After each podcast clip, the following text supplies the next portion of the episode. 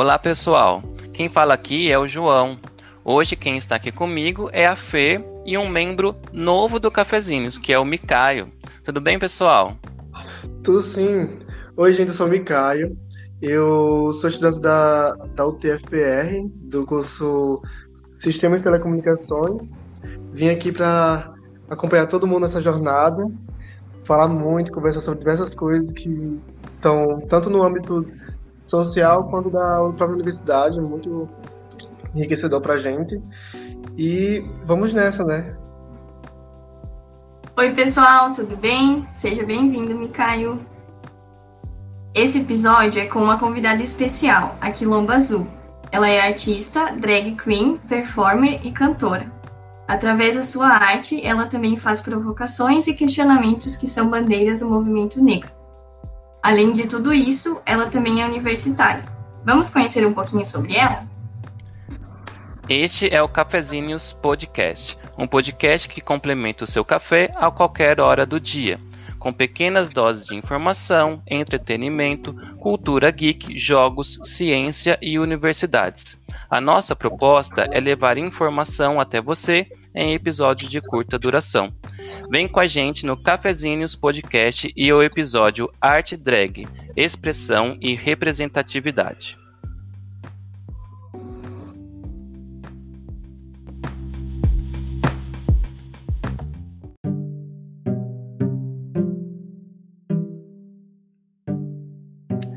Bom, pessoal, primeiramente eu quero agradecer imensamente é, o aceite do convite da Quilomba para a gente poder conhecer ela, para a gente poder conhecer a arte dela. E Quilomba, é, desejo aí um, um ótimo podcast para nós, né? E eu quero saber um pouco de você. Quem é Quilomba? É, conta um pouco aí da, nossa, da sua história para gente. Ai, amigas, que chique, pelo amor de Deus. Já tô aqui com meu. Só faltou o cafezinho pro cafezinho, mas. Obrigada pelo convite. Tá sendo uma honra participar disso. E Quilomba, vamos lá. Eu sou artista, performer aqui de Natal, Rio Grande do Norte. É, faço essa drag é, há seis anos, mais ou menos e é, explora a minha arte de uma forma, é, num processo de cura, vamos dizer assim. É, eu faço a minha drag para tentar obter a minha voz, sabe? Uma voz até mesmo que eu estou explorando comigo mesma. E exploro minha ancestralidade também com ela.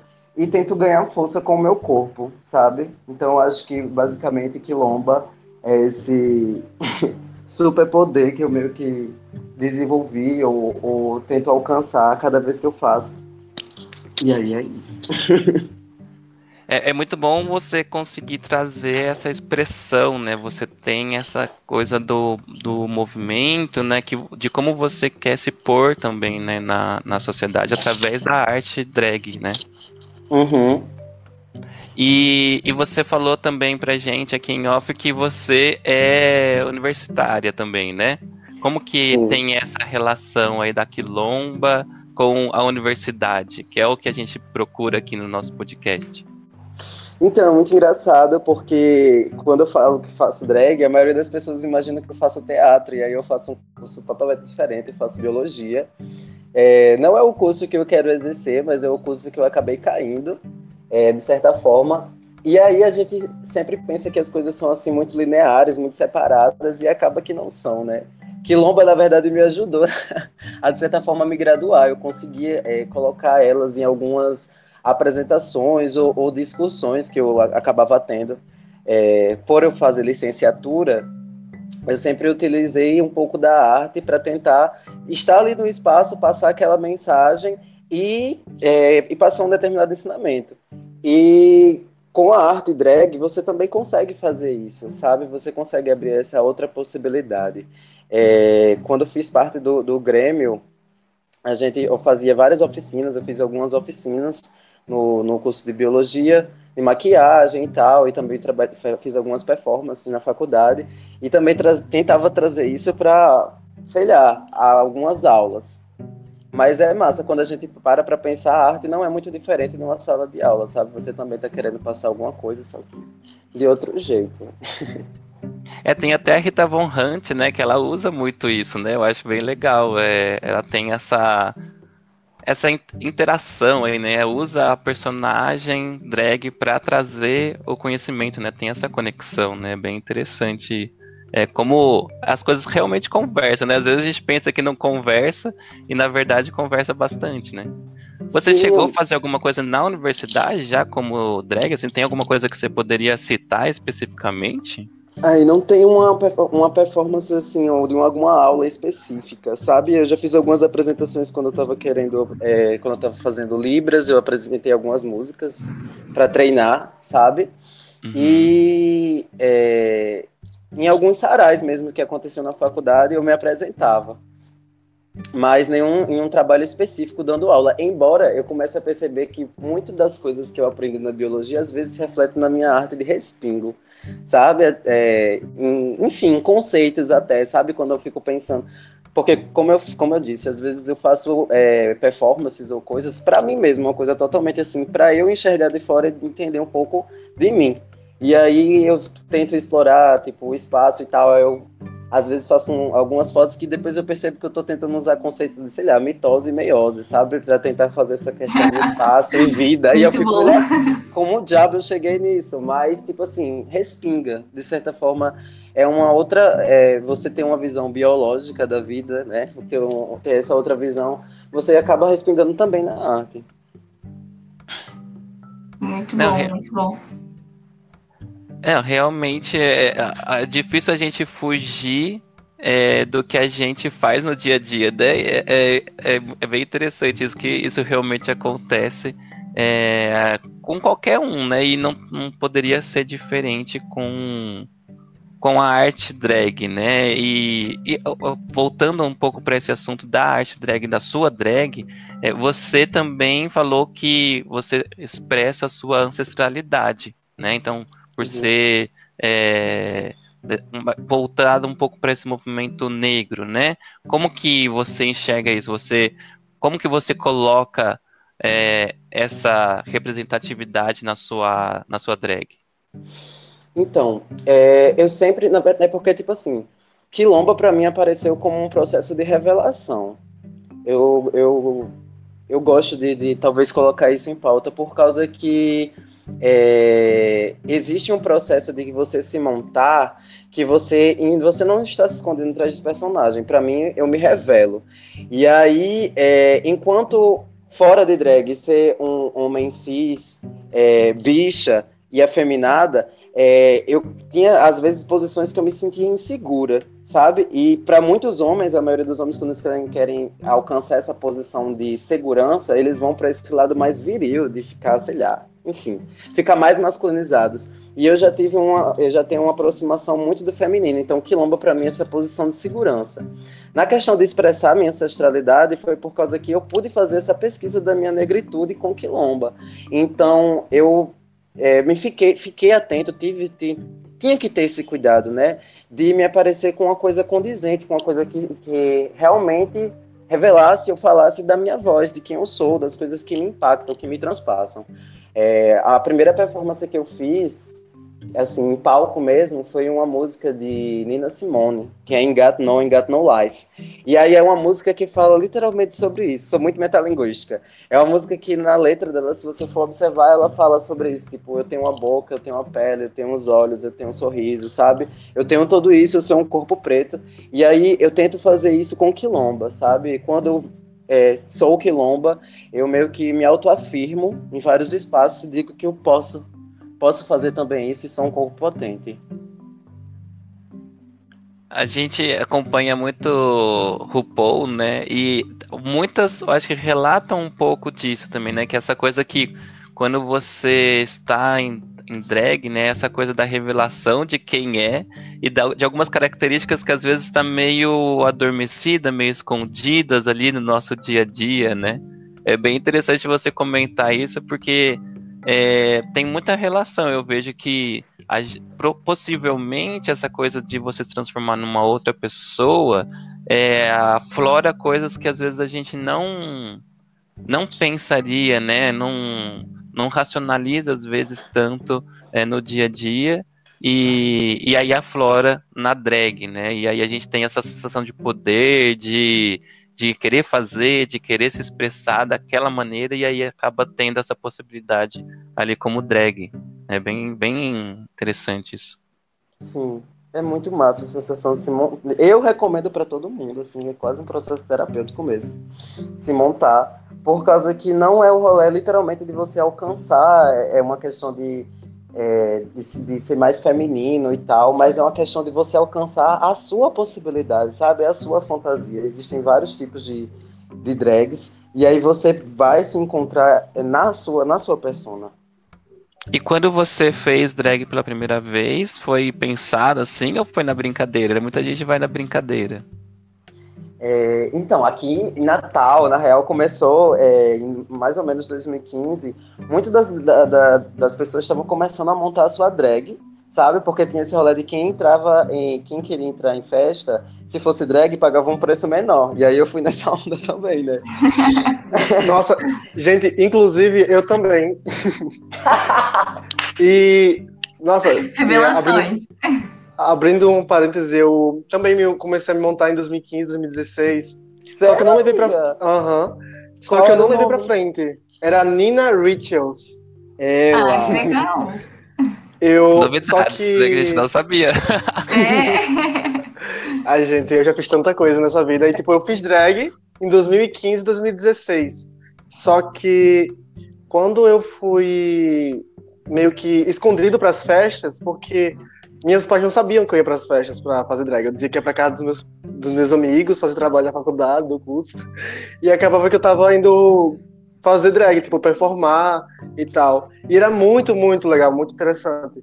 Só que chegou um momento em que meus pais descobriram que eu tava fazendo isso e meio que quiseram cortar as asas. Eles quiseram parar que eu com isso, porque eles eram bem homofóbicos e achavam que todo movimento artístico que eram voltado para as uhum. festas era uma, um problema. Aí eu meio que parei, tentei voltar depois, mas não foi com a mesma intensidade. Eu percebi que realmente minha área não era a de drag e aí parei mesmo. Ah, amiga, eu tô passada que a gente não. Eu não lhe conhecia de drag, eu não sabia que você tinha feito. É, mas eu lembro você lá fazendo umas, umas rodas. Nossa, eu lembro, saudades. Muito bom.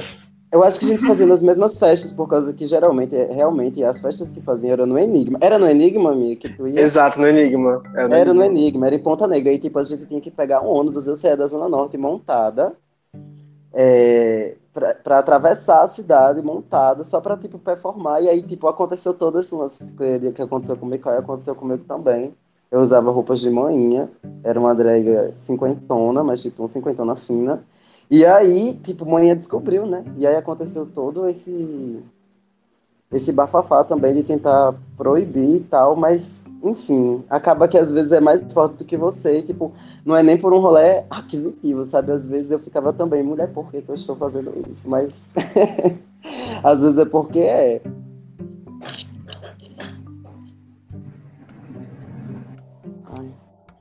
Uma então, coisa é... muito interessante tal, com relação ao movimento da, das drags é que tem muito espaço para você ser drag, para você fazer drag, no caso. Tem um lugar chamado Beco da Lama, que o pessoal vai toda quinta-feira, quer dizer, ia, né, antes da pandemia, que o pessoal ficava lá, tinha uma discotecagem, o pessoal performava. Nossa, o movimento lá era muito bom. Aí tinha outros lugares de festa que também tinha. O Enigma Hall, que era em Ponta Negra, que é o ponto turístico de Natal também, que era muito badalado. Sim. Entre outras festas bem aqui, interessantes. Aqui tem muito isso. Eu ia comentar isso agora, né? Porque é pra, pra é, contextualizar que isso é em Natal, né? Que a gente não tava falando. Sim, não, gente... não, não, onde... a, a gente, gente tava tá... tão em casa que a gente nem situou vocês. Desculpa, gente. Não, não, é só para contextualizar quem tá ouvindo também, né? Porque apesar de, de a gente conhecer um pouco já, né? A, a, a gente tá no EAD aqui, né? No, no, no remoto. Né? a gente brinca bastante com isso, mas cada um tá numa ponta aqui e a gente tá é, gravando para poder ter essa também essa troca, né? Que eu acho que é muito bacana. É, ter essa coisa de, de, de juntar todo mundo, tanto regionalmente falando, de tudo, né? Cultura e tudo mais. Então você teve essa primeira experiência ali, assim, de em casa, né, praticamente. Sim, sim. As, prime as primeiras vezes que eu me montei foi nisso de nesse momento, em 2015, e aí eu faço até agora, né, uhum. 2021.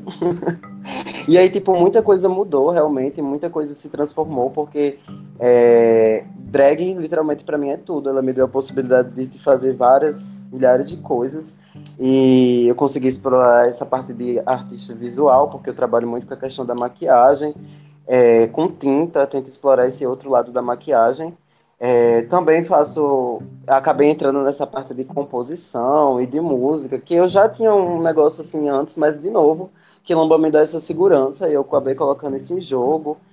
Também participei de alguns filmes e curtas, até inclusive do filme do Mikaio, que está aqui. É... Uma coisa que você falou agora, né, que é essa questão da, da maquiagem, né? Eu reparei que você pinta a cara é, de uma forma assim, é, não para tentar buscar uma representação feminina, assim, né? Às vezes é um, parece até uma máscara, né? Uma coisa mais voltada para uma, ar, uma arte diferente, assim, vamos dizer assim, né? Tipo de tentando buscar uma representatividade, parece. É como que você pensou nisso, construiu isso? Bom, eu não lembro de verdade, assim, qual foi a primeira vez que eu, tipo, é... pensei, assim, no rolê da tinta. Não foi uma referência específica. É, eu, na verdade, foi uma referência específica, assim, Tem uma drag chamada Alma Negro no Instagram. E aí eu tinha visto que ela fazia maquiagens com, com tinta, sabe? E aí eu já tinha me maquiado outras vezes com pó, base, maquiagem. Só que eu nunca conseguia chegar no ponto e eu. Porque eu acho que o meu lance com a minha drag é uma coisa muito mais teatral e performática, sabe? E como eu não tento alcançar literalmente essa feminilidade, eu não ficava então interessado naquilo. A partir do momento que eu conheci o trabalho de Alma Negro e eu vi que eu poderia usar outros materiais e literalmente tudo, sabe? Até papel para fazer maquiagem, aí eu fui tentei buscar nisso a possibilidade de fazer uma vertente para. E era já trazer uma vertente preta, né, de maquiagem. Então, tipo assim, eu tento buscar é, nas minhas referências maquiagens africanas, uma questão de simbologia também, é, e elementos que possam me remeter a isso, né? Porque é, para além de tipo fazer o rolê, mas fazer o rolê com a tipo também ser referência para outras pessoas, porque é isso. É, existem várias outras drags que eu acho que precisam surgir sabe? E tem muito material aí que a gente precisa consultar para que drags pretas saibam que existem outras possibilidades, né? Sim, com certeza. E realmente mostra muito isso né, no seu trabalho. Tem até música sua, né? Faz a divulgação aí.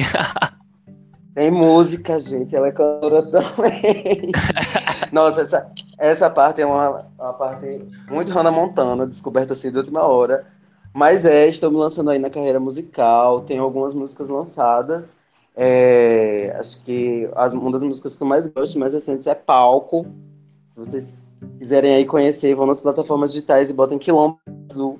E vai aparecer lá. Tem EP, tem, tem seis músicas já, de um ano pra cá. é, depois a gente coloca na divulgação lá os links, tudo, né? Que é babado.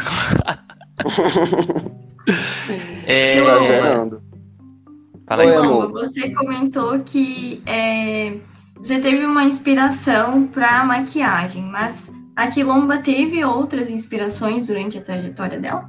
Nossa, demais o tempo todo.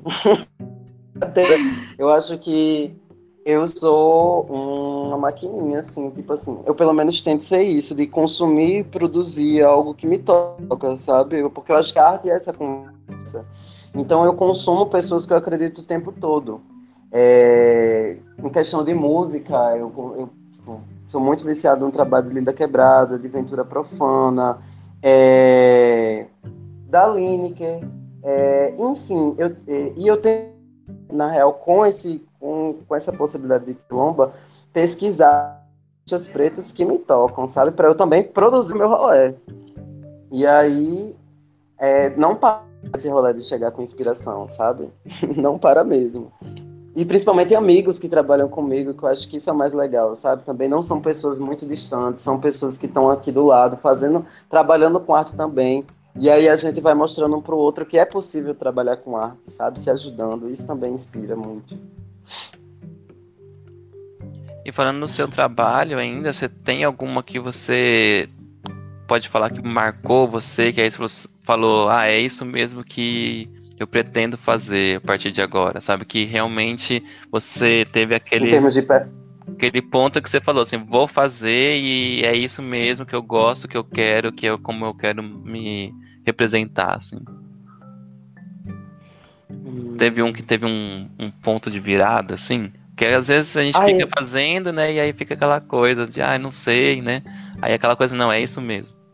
Sim, sim real, essas sensações existem por várias vezes durante essa trajetória. Eu acho que, tipo, a vez que eu fiquei mais impactado de me levar a um canto é, grande, que eu fiquei tipo assim, menina, isso está acontecendo, nada. Foi quando eu performei no MADA. Eu acho que foi o evento, o maior evento que eu, que eu pude chegar assim com a minha arte. E questão de reconhecimento mesmo, porque MADA, situando a galera escutando esse podcast. É um festival daqui de Natal, de música, e eles chamam vários cantores foda, tipo, sei lá, Pete, é, Lineker, enfim, é, Baco, enfim, eles artistas, e aí um desses artistas foi Teto Preto. E aí é, a gente foi convidada, eu e mais outros drags foram convidadas para Teto, sabe? e performar durante o show do Preto, Preto. E eu fiquei tipo assim, bicha, isso está acontecendo naquele palco com uma de gente, e meus amigos dizendo que isso no telão. Então, tipo, foi um rolê, tipo assim, me impactou ponto de dizer. Caralho, realmente posso fazer isso, eu posso fazer, eu posso chegar nesse rolê que eu tô fazendo. Mas já teve outros, assim, tipo, menores que realmente, porque toda a vida de forma você tenta me colocar, tenta colocar minha história ali. E, tipo, já teve uma, já teve uma performance que foi de Hillman que é uma música da Lisa, de um artista que eu gosto muito. E aí é a primeira vez que eu performei completamente. E aí eu tava, tipo, pelada de tudo. Tava, tipo, é, não só fisicamente, mas mostrando tudo na minha performance, tudo que eu tava querendo sentir. Então ali foi um rolê muito de, é, de reencontro, enfim, as possibilidades que você pode fazer com performance, quando você acaba, você fica. você coloca o pé no chão e fica bem. Entregou tudo. Eu falo às vezes demais. Intensa, né, amiga? Vênus em Ela é intensa. E desses trabalhos, né, é, né todos têm é, envolvendo essa questão do movimento negro, assim, você traz isso, né, e você tem um objetivo com a sua drag, você busca, você pensa assim, ah, a minha drag eu quero é, levantar essa bandeira, eu quero é, mudar isso, né, levar essa voz, né, porque eu acho que uma, uma coisa, quando a gente fala de arte, é sempre trazer, a arte ela é crítica, né, a gente, eu acho que uhum. a, a, ela tem que ter um pouco, tem que ter não, né, mas muitas vezes tem essa questão de criticar o momento, de criticar o que está acontecendo, né, você tem isso? Sim, com certeza. Eu acho que não tem como fugir isso, sabe? Assim, é... tudo respinga na sua arte. Tudo que você sente respinga na sua arte. Então, tipo assim, por eu ser um, um por eu ser um corpo preto, um corpo pre preto, bicho, afeminado, por eu me envolver com arte, por eu ser artista independente, por eu estar no momento, nesse momento, na pandemia, é, inconscientemente e conscientemente, nós precisamos falar isso conscientemente, a gente tem que falar sobre isso, porque não tem como controlar a arte, sabe? A mensagem que eu chego aqui, você posso mandar e tantas pessoas podem tentar se, é, censurar e não vai conseguir, não vai conseguir porque ela transpassa. Então, tipo, a minha arte, ela é uma conversa com as pessoas sobre as coisas que eu acredito eu acredito que a gente pode chegar, a gente tem que chegar nesse momento onde a sociedade tem que parar de ser racista, tem que parar de ser homofóbica, tem que parar de ser machista, tem que parar de ser transfóbica. E tipo assim, esses diálogos precisam acontecer e se não for pelo diálogo normal, tem que ser pelo desconforto. E eu sempre eu tenho essa, essa, essa intenção que a minha arte às vezes ela deixa às vezes as pessoas desconfortáveis. E eu tenho ciência disso. Eu tento deixar você desconfortável para gerar dúvida e você tentar mudar. sabe? Porque é, falar sobre tudo isso com a minha bolha, com pessoas que sofrem isso também, é, é, massa porque a gente entra nesse processo de cura e eu acredito que a minha arte ela, ela tem essa intenção também de conversar para me entender, de conversar para curar, para que se identifica comigo, mas também de questionar a pessoa que pode realmente mudar isso, porque eu não vou é, cobrar de uma pessoa preta de ser é, para ser antirracista, sendo que o racismo são inventado por pessoas brancas, então tipo assim é, faço rolé para ferir ali, para tipo assim tocar o dedo na ferida ali determinadas pessoas pensarem sobre isso, sabe? Sou amostrada e mostro o meu rabo, ou tipo, mostro o meu corpo com a minha nudez, exerço esse poder de segurança com o meu corpo para questionar e dizer que eu também estou fazendo arte e que eu posso fazer arte sendo assim, e posso, tipo, é, ter uma cabeça pensando assim, sabe? Então, não tem, não tem como controlar esse rolê. É, é muito poderoso. Essa questão da, do incômodo, né? É, eu, eu acho interessante porque quando eu vi a sua música, foi exatamente isso que eu pensei, assim, era uma coisa forte de impacto, né, que realmente faz a gente, você pensar, se você pega realmente a letra, né, ela é forte, só que você começa a pensar justamente como que realmente aquelas coisas que você fala é, acontecem, né? Porque a visão é uma tem essa às vezes parece que a gente fala parece que a gente sempre cai no mesmo lugar, né? A gente sempre fala assim, ah, essa coisa do, do negro é, sendo marginalizado e muita gente fala que é mimimi, que não sei o quê, né? E aí, por quê? Porque essas, essas coisas, né, a visão do branco é, que, que o branco tem pelo negro, né, é uma coisa muito sutil. Então, são pequenas ações que acabam acontecendo. E aí ali você escancara isso, né, essas ações. E aí acaba sendo de impacto mesmo e faz a gente pensar que aquilo ali realmente acontece. Então, acho extremamente necessário ser desse jeito, porque se não.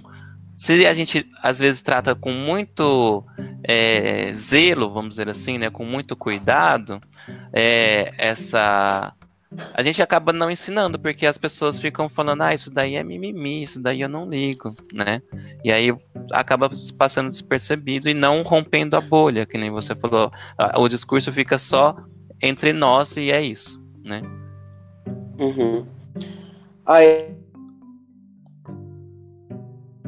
quando eu, eu quis me, quando eu fui me propor a trabalhar nesse rolê da música, eu tipo assim quis uma verdade inteira naquilo, sabe? Porque é envolve voz. Então, não só trabalhar mais na questão de cantar, mas na questão de composição. Tipo, eu tento cantar as coisas que eu escrevo e as coisas que eu sinto para ficar o mais verdadeiro possível e fazer sem então, tipo, quando eu fiz Palco, que é essa música que fala sobre isso, que questiona esse lugar da, de, de, um artista preto, é, incomodando outras pessoas sobre essa questão de reconhecimento, porque é muito foda você ser um artista preto e ser um artista independente, por causa que esperam, a partir do momento que você esteja nessa posição de tentar crescer, que você seja a pessoa é, coitada, educada e muito confortável com um pouco que ele sabe. Dizem, não dizem isso para você na lata na sua cara, mas fazem isso com ações. E tipo assim, minha arte, as coisas que não só eu faço, mas que outras pessoas, artistas pretos fazem, e não só artistas, abro isso para um campo imagético muito maior, de qualquer profissão. Todas as profissões existem pessoas pretas fazendo determinada coisa e sendo foda sabe? E a partir do momento que as pessoas querem que a gente seja o tempo todo encarado como uma cota, eu não estou aqui para ser uma cota. A gente já faz isso, a gente já faz isso bem feito há muito tempo. Gente, o que eu acredito é que a gente só vai considerar o mundo a partir trabalhar não só na fala, mas em questões de atitudes. Quando eu peço palco na minha música, não é para cota, é para tipo assim, meu irmão, olha o que eu estou fazendo, sabe? Eu sei que eu também sou bom. E tipo assim, o, o, porquê que você não, não só não me conhece, mas porque não conhece outras pessoas igual a mim, sabe? E isso, de novo, não só para uma vaga, vaga, artística, mas para tudo, seja que você contrata para ser seu psicólogo, seja a pessoa que você contrata para trabalhar na sua casa, para ser seu professor, para ser o seu diretor, para tudo e para suas referências, para gente que para gente que você vai atrás do conhecimento, sabe? Porque quando a gente para para pensar, a posição de gente que está lá em cima ainda é um homem branco cis, sabe? Eu quero que seja uma mulher preta trans em algum momento. Quero que seja outra referência, sabe? A gente precisa colocar outras referências, senão vai sempre ser a mesma coisa. Não, isso que você falou é a mais pura verdade. Muitas vezes eu estudei na USP, né, em São Carlos. E isso era o que mais me impactava, porque eu olhava no. Ia comer, né? A gente chama lá de bandejão, é o restaurante universitário. E eu olhava, assim, é, muitas vezes olhava para o restaurante inteiro lotado, né? E dava para contar uma, duas pessoas pretas, sabe? Então, é realmente essa questão de é, quem realmente é elite ainda está ali. Né? A gente não está dando espaço ainda é, necessário. Então, por exemplo, você falou, né? Quando que a, a gente vai ter uma professora é, mulher trans é, na engenharia mecânica, por exemplo? Lá onde eu trabalho, é, não existe ainda uma professora para você ter, não é nem professora trans, nem professora cis, né? É, são homens, é, grande maioria brancos, né? Héteros. É, tem, tem um professor que é negro, né? Então, uhum. assim, a gente tem ainda realmente essa falta de espaço, né? É uma, é uma loucura. É, assim, é uma coisa que é, em pleno 2021 aí a gente ainda ter que falar sobre isso, né? Que a gente não tem é, essa abertura, né? Infelizmente, realmente isso acontece de forma aberta, né? Que nem você falou, não é só na música, mas é em todos os espaços. Em todos os espaços. E aí é justamente por isso que eu acho que a gente precisa tem que mudar isso, literalmente na questão da atitude, sabe? Porque é, a gente tem que, a gente, eu sinto que esse diálogo talvez esteja acontecendo mais sabe? Com uhum. certeza mais. Mas eu quero, eu queria que as pessoas responsáveis por, por a, a mecanização desse sistema se comprometessem de tentar mudá-lo. Sabe? Porque é isso. É, a gente, eu, enquanto pessoa preta, não tem a opção de, não tem a obrigação de ensinar isso, porque me machuca fa fazer isso toda hora, é ensinar toda hora, sabe? E a informação está aí. Então, tipo assim, é, acho que a primeira coisa que a gente tem que ter a partir de, de tudo, gente, de, tipo assim, do que a gente está conversando aqui, é o lugar, é, o lugar de fala, antes de a gente se preocupar se a gente não tem um lugar de fala ou não, a gente tem que ter o lugar da escuta. Porque sempre vai ter uma pessoa que passa por uma coisa diferente de você e que passa por aquilo, ou seja, sente aquilo. Se você escutar aquilo e trazer que, tipo, tá acontecendo com outra pessoa, trazer aquela voz empática que a gente sempre fica cobrando, né? E trabalhar com essa empatia, literalmente botar em exercício, a gente consegue mudar alguma coisa. Mas se simplesmente a gente, a gente, na maioria das vezes, vê outras pessoas falando sobre o que dói, sobre essas feridas, e aí diz, não, isso é invenção. Não, isso é mimimi. Não, isso é não sei o quê. Sabe? Se fecha. E aí fica difícil, fica muito difícil. Sim, com certeza. É, acho que o que precisa ser trabalhado, como você falou, é o lugar da escuta, né? É, às vezes não é nem falar tanto, né? Mas na verdade ouvir mais, né? A gente sempre tem essa essa coisa de querer se, colocar a opinião, né? Hoje a gente tem muito disso, né? Twitter, Facebook trouxe muito essa, ah, eu acho isso, ah, eu acho aquilo.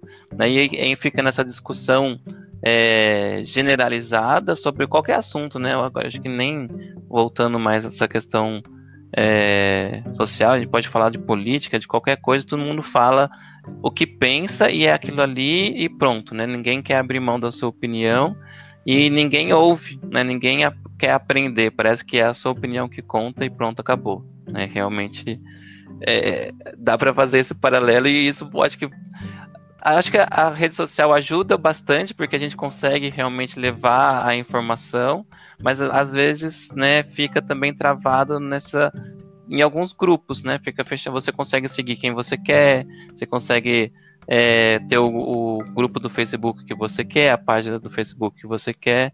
Né? Então, às vezes, não chega ainda, né? É, a pessoa precisa querer ouvir o outro lado também, né? É, e, e, acaba tendo essa dificuldade. Hum. Eu, eu queria até falar uma coisa muito interessante que eu estava analisando, que a gente, por exemplo, eu costumo ver muita coisa sobre músicos estrangeiros, cantores estrangeiros, e não olho muito para os músicos brasileiros, por exemplo. Isso já fecha a minha bolha. E depois eu fui vendo que, por exemplo, eu não ouço nenhuma. Não, agora eu ouço. Mas antes eu não escutava nenhum músico ou, musi, ou musicista. musicista. É, indígena, por exemplo. Os, os, indígenas eu não escutava nenhum. Depois eu fui identificar que, que eu escutava, por exemplo, Pouca, que é uma artista pop atual que ela é indígena. Mas fora ela, que já tem uma visibilidade grande, eu não conheço outra isso me doeu, sabe disso, que a consciência de que eu vivo numa bolha e que eu não vejo tantos artistas indígenas, pretos, por exemplo.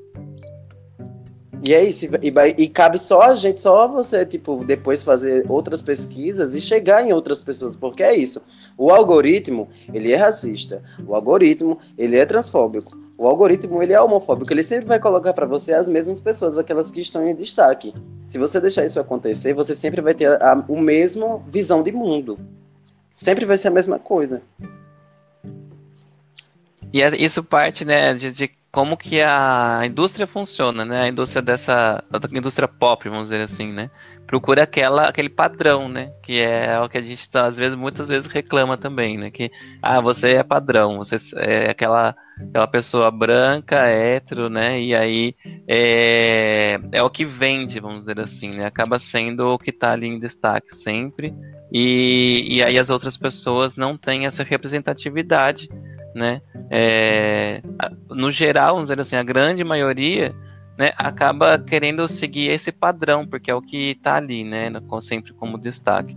E eu acho que é um pouco por conta de, de como é produzido, né? Quem, é, como que esses, essas pessoas são é, levantadas ali para ter essa, essa visibilidade, né?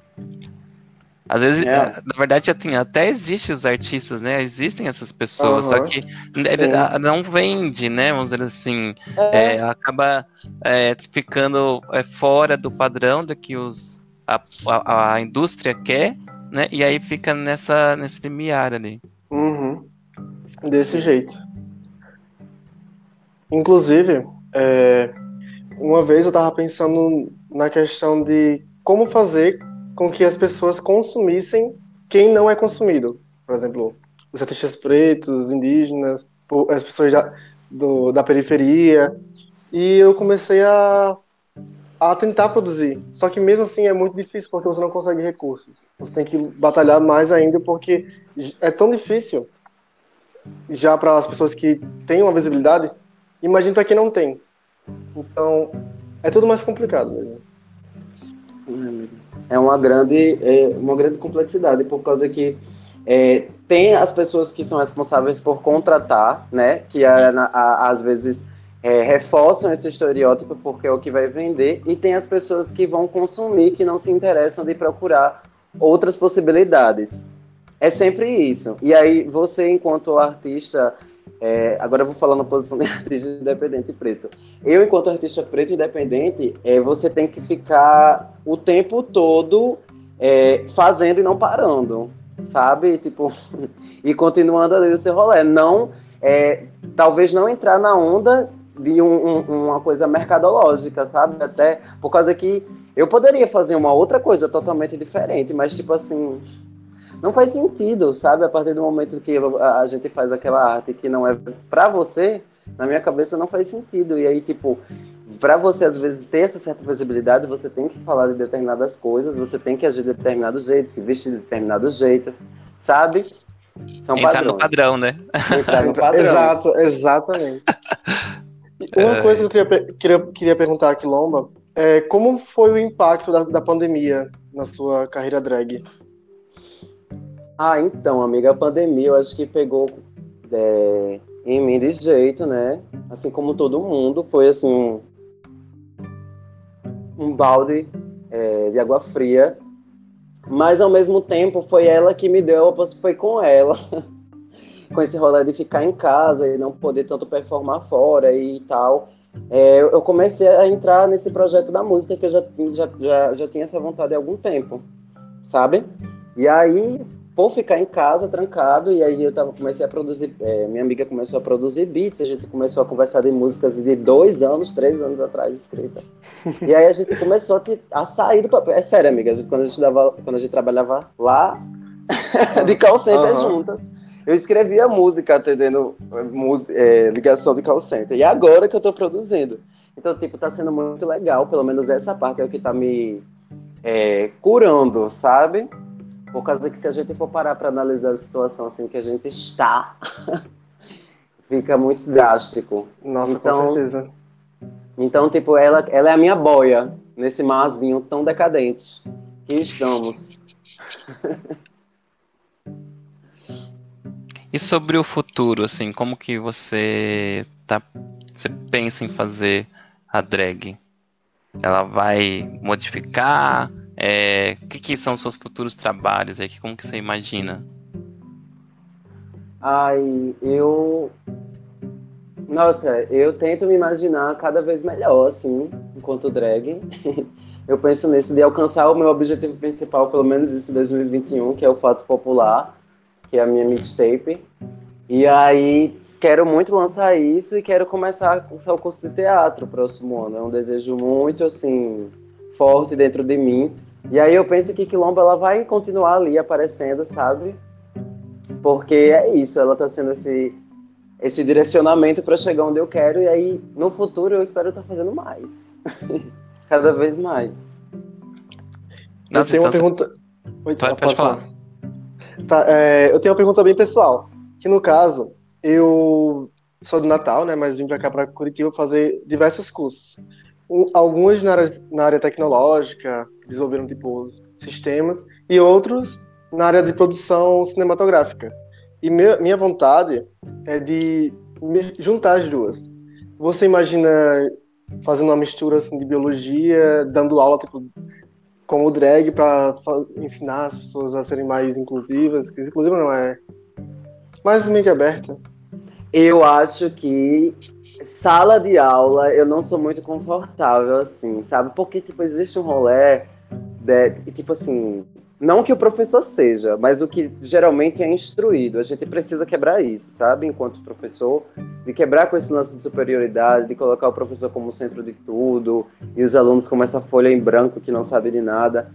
Mas na, no, na, na sala de aula eu me sinto um pouco desconfortável nessa sensação de passar uma coisa. Eu penso muito ainda em produzir músicas ou algum EP que fala dessa questão da vida em si, sabe? Da nossa existência e tal. E, e uma lombra que envolva biologia, envolva a sociedade e trazer com certeza esses ensinamentos que eu, que eu obtive, Sim. assim, né? De certa forma. Mas dar aula em sala de aula, acho que não. Acho que dá, dá para você dar essas aulas de outra forma. Só curiosidade mesmo.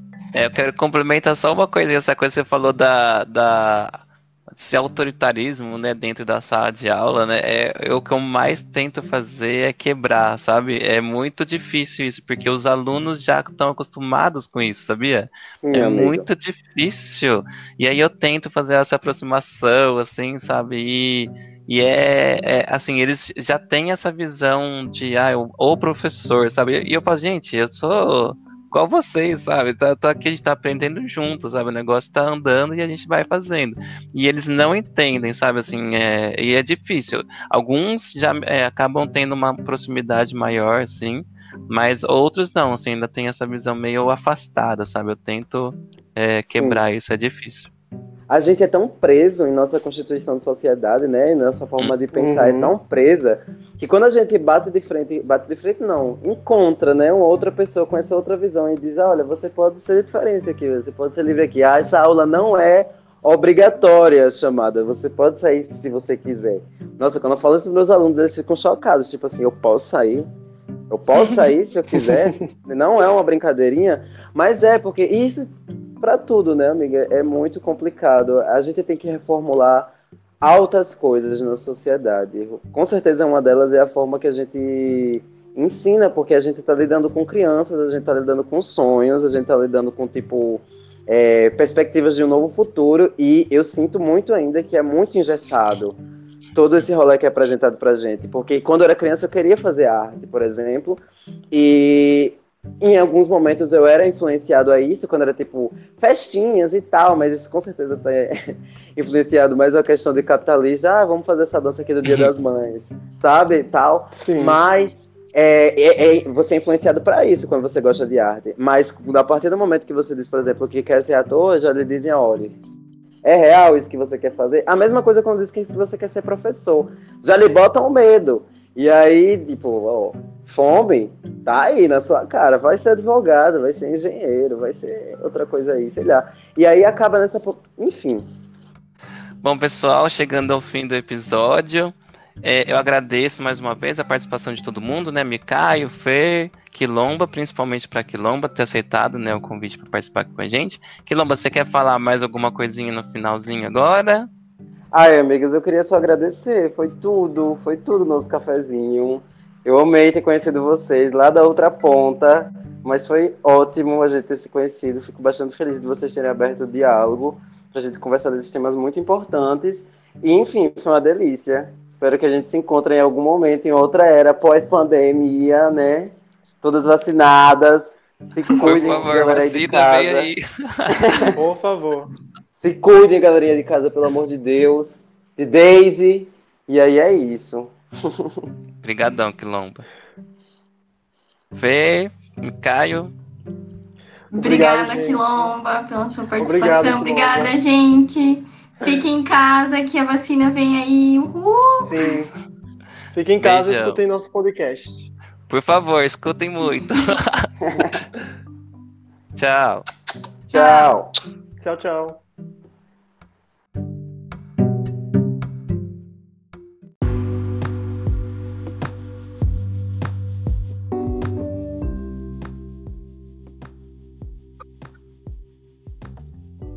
Este foi mais um episódio do Cafezinhos Podcast. Em breve estaremos de volta com mais conteúdo para acompanhar o seu cafezinho, seja ele de manhã, à tarde ou à noite. Se você tem vontade de sugerir um assunto para o podcast, siga nossas redes sociais e envie seu feedback. O Instagram é cafezinhos. Obrigado pela companhia e até a próxima.